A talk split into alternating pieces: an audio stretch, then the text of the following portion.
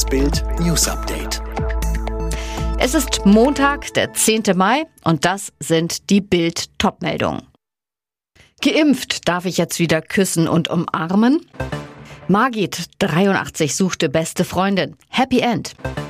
Mehr als 2000 Bootsflüchtlinge innerhalb von 24 Stunden auf Lampedusa angekommen. Für immer mehr Deutsche ist die Impfung in greifbarer Nähe oder sie sind sogar schon immunisiert. Langsam gibt es unsere Freiheiten zurück. Treffen mit mehreren Personen sind möglich. Aber darf man sich dabei so unbeschwert wie vor Corona verhalten? Kann man Geimpfte sorglos umarmen oder sogar küssen? Weder das eine noch das andere, sagt Dr. Burkhard Jahn, Allgemeinmediziner und Impfarzt aus Schortens.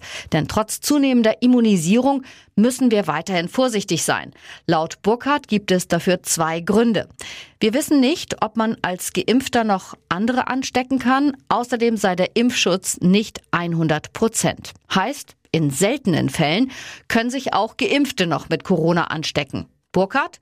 Aber wenn das passiert, dann schützt die Impfung vor einem schweren Verlauf. Margit Schneider, 83, und Gudrun Kluge wurden 1944 im Krieg auseinandergerissen. Seitdem sucht Margit ihre beste Freundin. Bild half mit einem Bericht in der Samstagsausgabe und tatsächlich meldete sich die Familie von Gudrun. Unzählige Zuschriften erreichten Bild per Mail und in den sozialen Medien. Manch einer vermutete, Gudrun sei bereits gestorben. Andere schrieben, dass sie in Westdeutschland sei. Doch dann gab es einen echten Volltreffer. Die Familie der gesuchten Gudrun meldete sich bei Bild.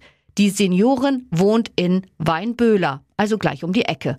Ich fasse das nicht nach all der Zeit. Ich hatte nicht gedacht, dass ich noch was von Margit höre, erzählt Gudrun. Und Margit ist außer sich vor Glück. Meine Freude ist unbeschreiblich. Ich werde nächste Woche zu ihr fahren. Wir wollen uns erstmal alleine treffen. Ich muss das erstmal alles verdauen. In Bussen und Bahnen ist die Ansteckungsgefahr mit Corona nicht größer als im eigenen Auto. Zu dem Ergebnis kommt eine Studie im Auftrag des Verbands Deutscher Verkehrsunternehmen. Dafür wurden fünf Wochen lang rund 700 Pendler begleitet. Impfstoffhersteller BioNTech kann im ersten Quartal einen Milliardengewinn verbuchen. In den ersten drei Monaten lag das Plus bei über 1,1 Milliarden Euro. Davor hatte das Unternehmen wegen hoher Forschungskosten meistens rote Zahlen geschrieben. Auf der kleinen italienischen Mittelmeerinsel Lampedusa sind innerhalb von 24 Stunden mehr als 2000 Bootsflüchtlinge aus Nordafrika angekommen. Grund für die steigende Zahl ist das zurzeit ruhigere Wetter. Italienische Politiker schlagen bereits Alarm.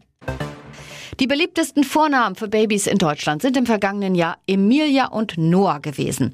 Das hat die Gesellschaft für deutsche Sprache bekannt gegeben.